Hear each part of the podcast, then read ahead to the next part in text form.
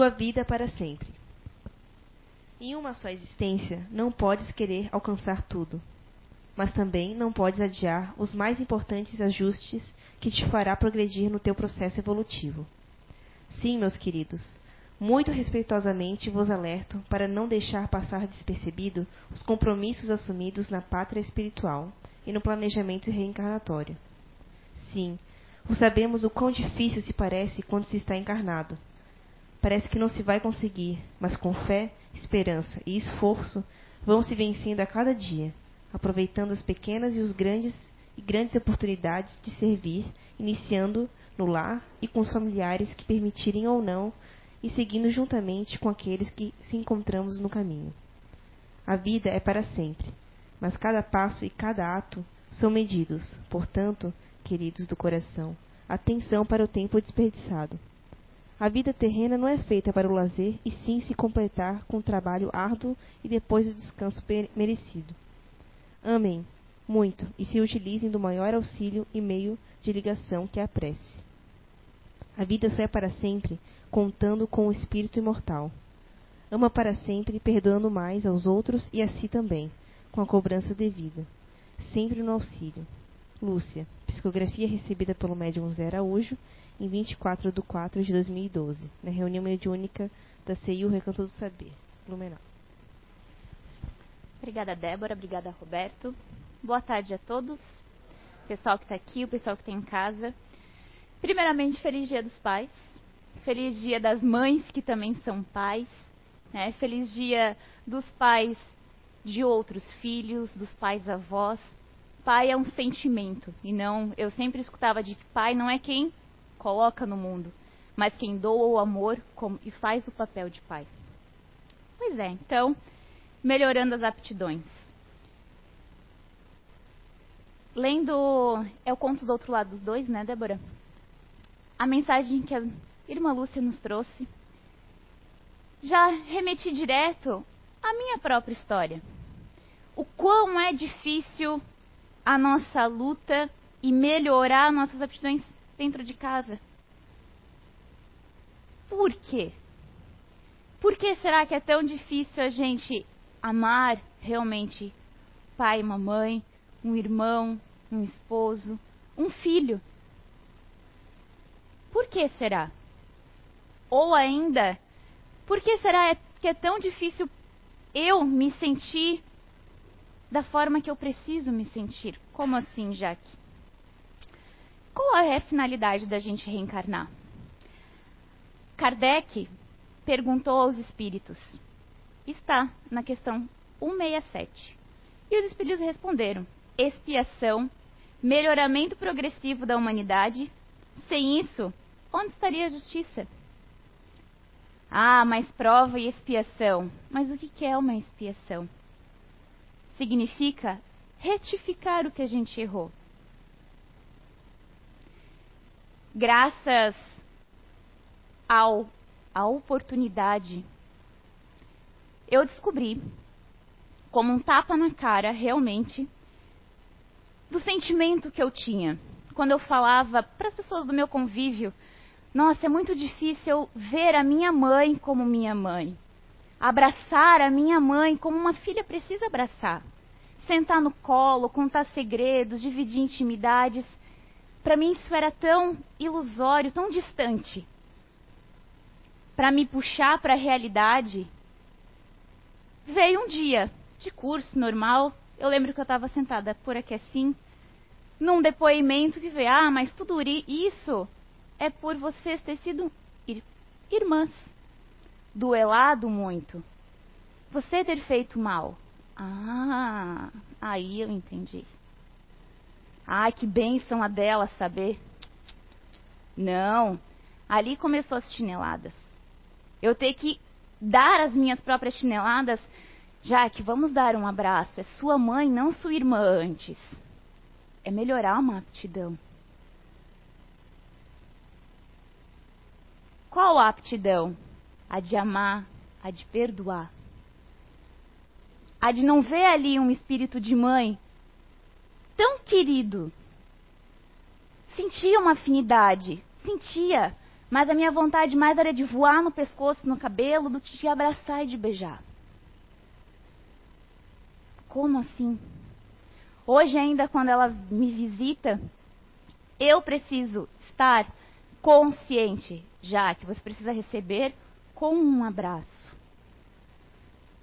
Vir hoje condicionada a ver de uma forma racional, buscar lógica, buscar entender, compreender a frieza de tudo, eu tenho que acionar outros caminhos para abraçar.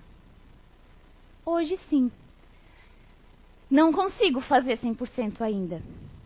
Mas 40% é mais fácil. Compreender é muito mais tranquilo hoje. Ou ainda, por que será? Vou culpar a Deus? Não. Sabe-se lá, se eu não pedir, ó, oh, quero vir agora como filha, para conseguir melhorar esse relacionamento. É o livre-arbítrio. Às vezes não estava nem necessário, nem preciso, ah, mas quer, tem o desejo íntimo, por que não permitir? E se a gente vivesse somente, como né, muitas religiões pregam, somente uma única existência? Será que em uma única a gente conseguiria melhorar e aprender tudo o que a gente precisa? Jamais. Porque nós não reencarnamos todas as nossas encarnações só no Brasil.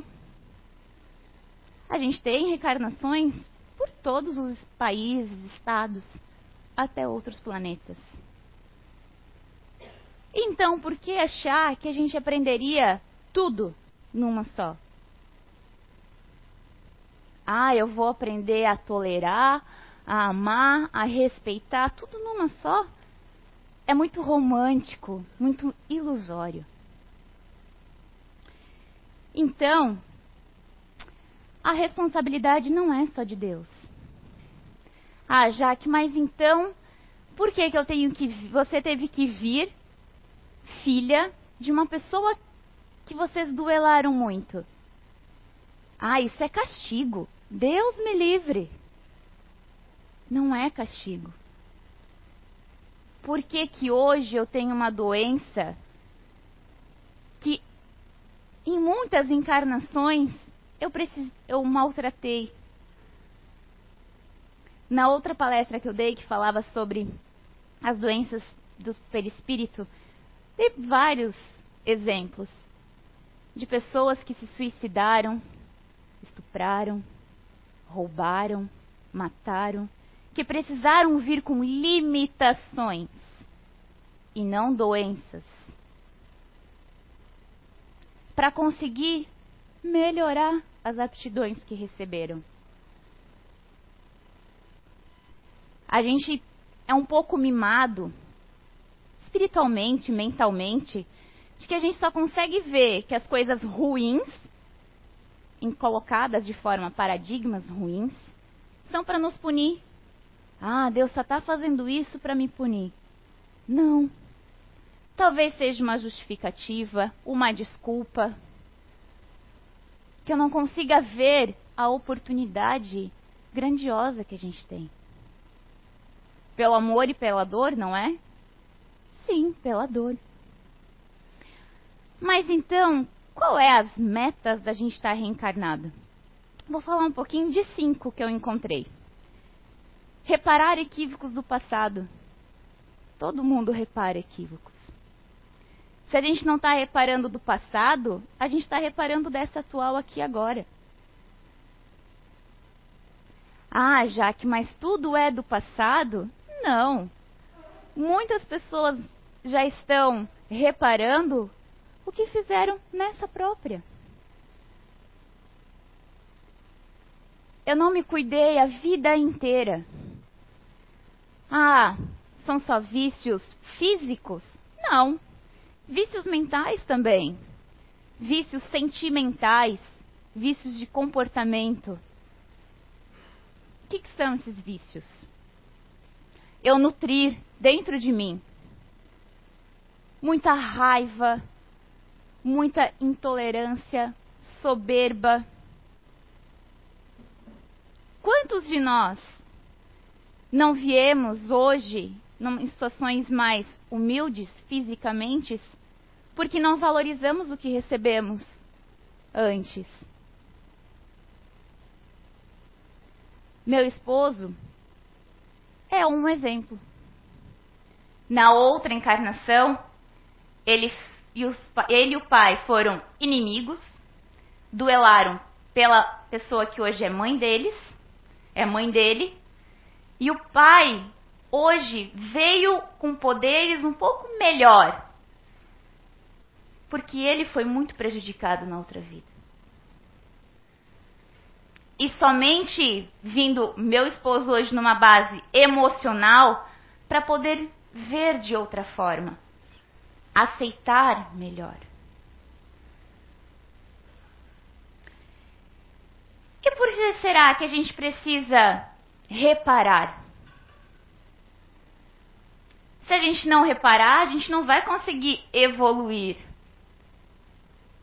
Deus realmente quer, a espiritualidade maior realmente quer que a gente consiga passar por várias fases. E a gente precisa, como diz a leitura, com esforço, oração. Ontem ainda, quem estava na, aqui na identidade, viu a Letícia contar sobre um pouquinho, uma parte da história de Chico, que ele precisava de esforço, esforço e esforço. Quando a gente se esforça, as coisas vêm de volta. É a lei natural. Um exemplo bem chulo. Uma pessoa que leva risca, entra numa dieta, começa uma atividade física, vai criteriosamente, faz todos os esforços. Esforço de alimentação, esforço de ir para academia, erguer peso por mais que eu não goste, mas eu estou aqui me esforçando. Vai ter uma perda de peso, vai ter um ganho muscular, vai ter.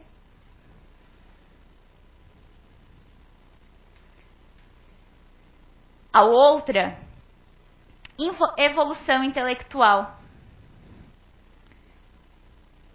A gente sabe que o que a gente aprende é a única coisa que não nos é roubada, não nos é tirada, a gente pode esquecer, mas em momentos cruciais a gente lembra. A gente tem um sentimento, a gente acha que é uma intuição. Por que que muitas crianças, desde pequena, já têm, já mostram uma desenvoltura maior, raciocínio mais rápido, um gosto pela música, uma paixão por algum esporte, algum instrumento. Ah, já veio de outras vidas? Sim. A gente tem um caso, se eu não me engano, é um menino indiano que na adolescência já fazia cirurgias de grande complexidade. Na adolescência. Porém, se a gente não utilizar desse nossa aptidão intelectual que a gente recebe aqui para o bem, para o nosso melhoramento, para o melhoramento do outro, o que, que vai acontecer? A espiritualidade dá um jeitinho de nos retirar e apagar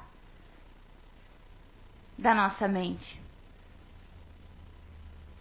Ou ainda, como a gente tem um caso de relato na casa que está em um dos nossos dos livros, de que um espírito veio como um grande neurocientista e utilizou todo o conhecimento dele para prejudicar as pessoas, para o mal. Precisou reencarnar, desencarnar muito cedo, com uma lesão cerebral.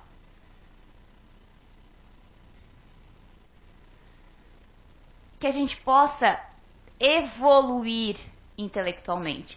Ah, então isso quer dizer que eu tenho que ler toda a codificação espírita, todos os livros psicografados, toda a obra de Divaldo, de Chico Xavier, de André Luiz. Não. Por que, que existe tantas profissões diferentes? Porque a gente precisa evoluir nessas profissões. Hoje eu vim numa determinada profissão. Na próxima vida eu posso vir em outra. Não estou só experienciando dentro da família. É um pacote.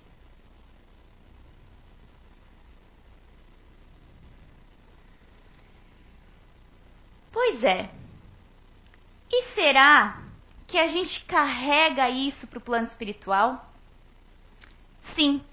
Dentro da nossa parte mental, a gente tem uma caixinha preta, igual aquela do avião, aonde fica registrado os nossos sentimentos, o que a gente fez. Sentimentos, quando, a gente, quando eu falo, não é só sentimentos positivos, é os ruins também. O que eu senti quando eu matei, quando eu me vinguei, quando eu emanei um pensamento ruim para aquela pessoa e ela se sentiu mal. Isso tudo vai ficar registrado. Como as coisas boas, as positivas. Tem uma história que foi contada algumas vezes na casa também, aonde um espírito tinha vício pela sexolatria. Encarnou várias vezes. Demorou séculos. E só conseguiu combater quando viu a própria filha desencarnar após ser violentada sexualmente. E aí conseguiu melhorar o que tinha dentro dele. O que ele realmente tinha se comprometido a vir. Como a leitura nos traz. Filho não pede para nascer, a gente pede sim, a gente se compromete. Às vezes não é nem um filho, às vezes é a mãe que se compromete em receber, o pai. Aprimoramento dos sentimentos. Por que não? A gente não precisa só desenvolver fisicamente, cuidar do corpo. A gente precisa buscar conhecimento. E o meu sentimento não precisa evoluir? Sim. Aqui na casa a gente tem o prazer e o merecimento e o esforço também de ter o conhecimento das, das bases paixões, das potencialidades naturais. Que vários livros trazem. As virtudes. Por que não?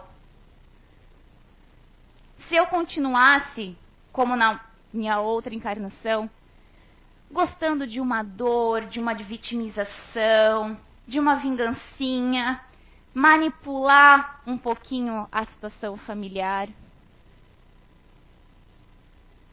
Hoje, quando eu sinto uma dorzinha, a minha potencialidade atual já me faz fugir dela.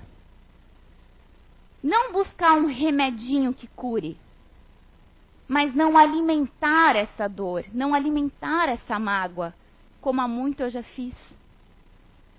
Ah, como é que ela sabe disso? É trabalhadora de uma casa espírita, provavelmente teve mérito.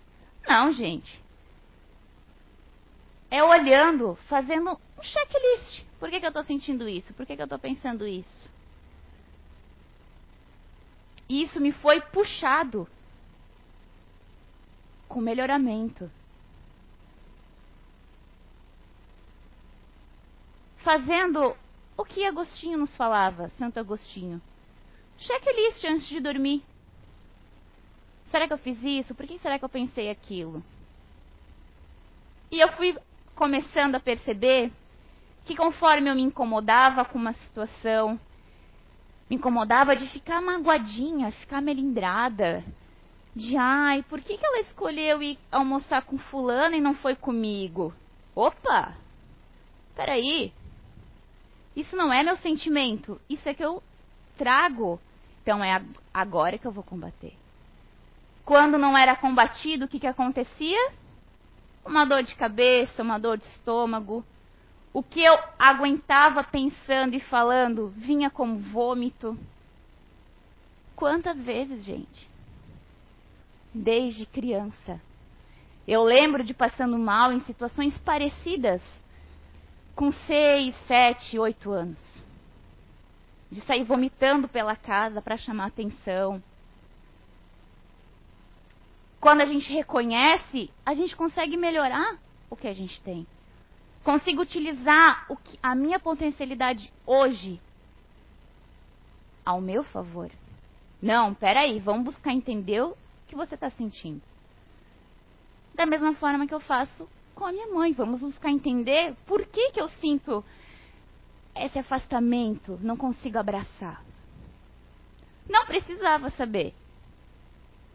Porém, ou eu sabia naquele momento, ou talvez eu desgarrasse pelo mundo e deixasse ela aqui sozinha.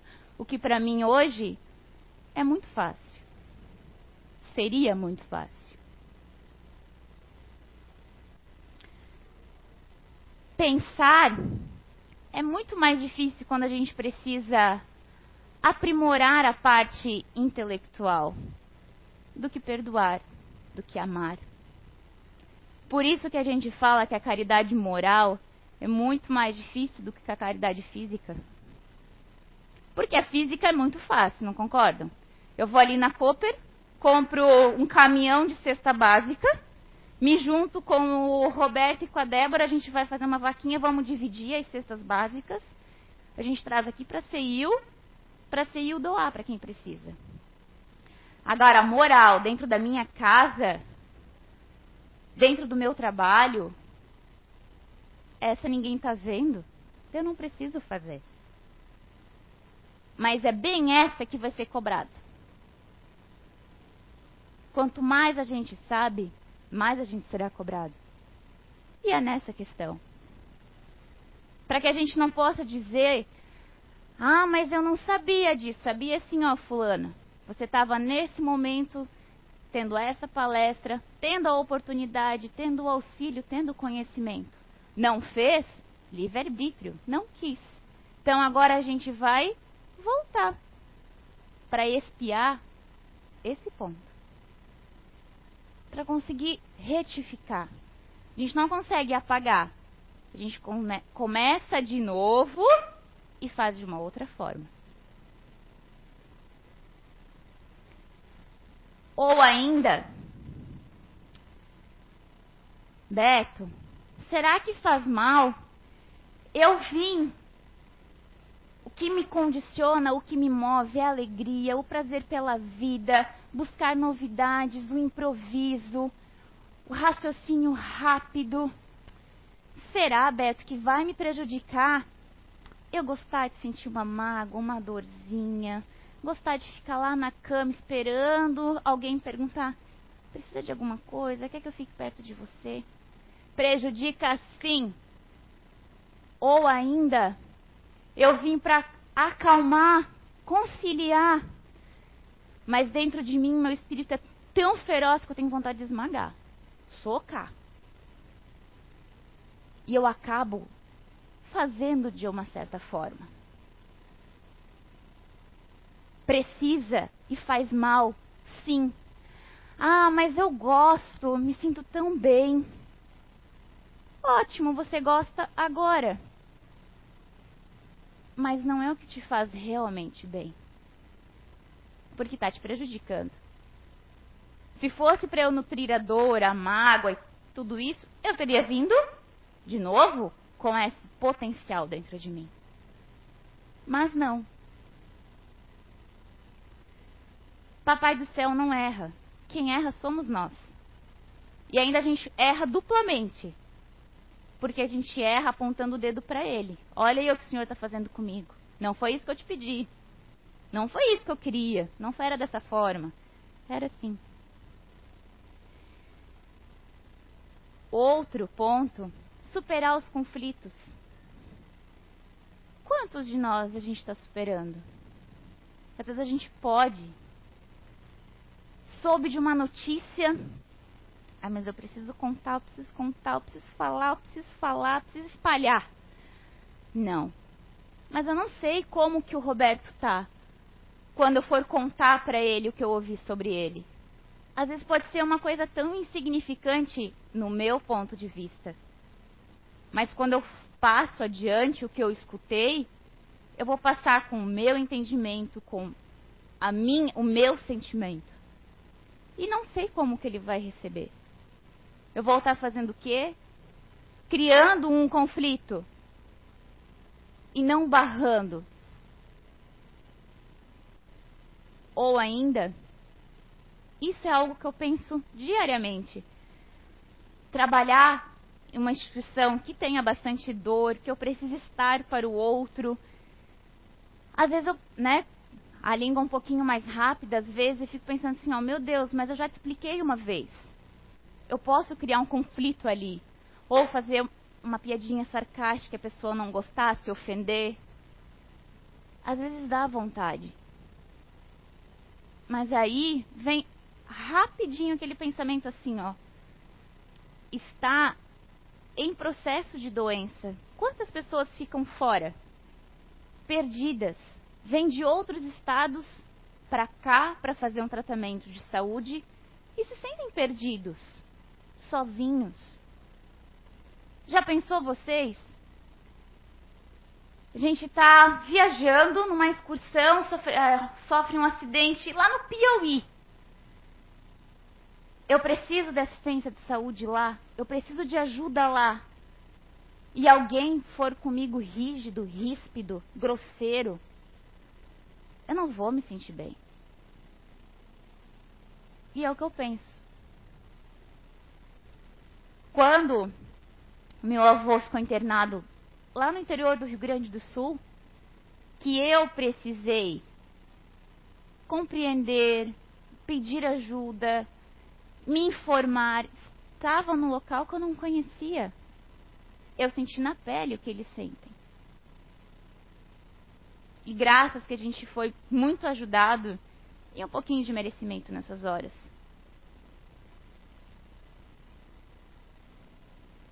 que a gente às vezes planta a discórdia, planta o conflito? Se a gente tem, precisa discernir. Posso falar? Ok, né? As três peneiras de Sócrates que a gente comentou já. O que eu sei é verdade? Ah, é verdade. O que eu sei vai ser bom para mim? Ah, ótimo, vai ser perfeito, vai me ajudar, Porém, agora, vai fazer bem para o outro? Isso é um conflito. Não é só conflitos de relacionamento. Ou ainda, o meu próprio conflito interior.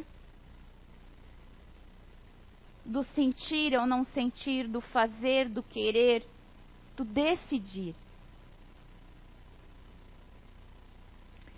E ainda, já para a gente caminhar para o final, o ser útil. Uma meta da minha encarnação é ser útil. Não deixar a vida levar como o vento leva uma folha.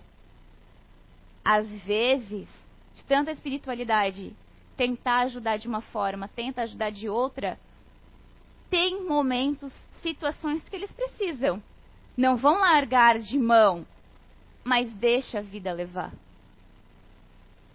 até o momento oportuno, onde eles conseguem auxiliar novamente. O que, que é deixar essa vida levar? Ah, não, me melhorar agora não, não quero. Fazer um curso agora não, muito obrigada. Eu vou continuar aqui xingando, falando mal, fazendo fofoca. Não, tá com a minha família não, muito melhor tá lá com o meu grupo de jogo de futebol bebendo, alimentando os vícios mentais e não fazendo nada de útil. Nada de útil. Para si, para o outro. Que a gente possa refletir realmente sobre reparar os nossos equívocos, evolução intelectual e moral. Não preciso sair por aí lendo 500 mil livros. Se eu ler um e aprender com um, tá ótimo.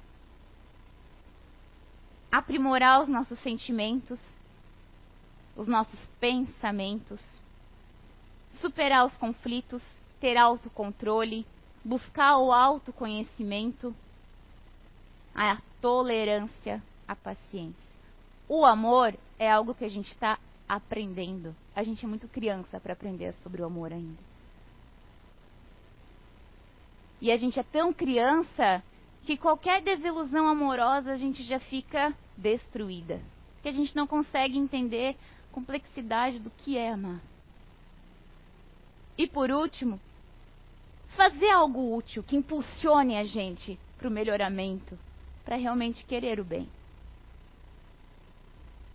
Que a gente possa fazer um checklist. Não, eu não consigo fazer todas as noites. Todas as noites é muito demais para mim.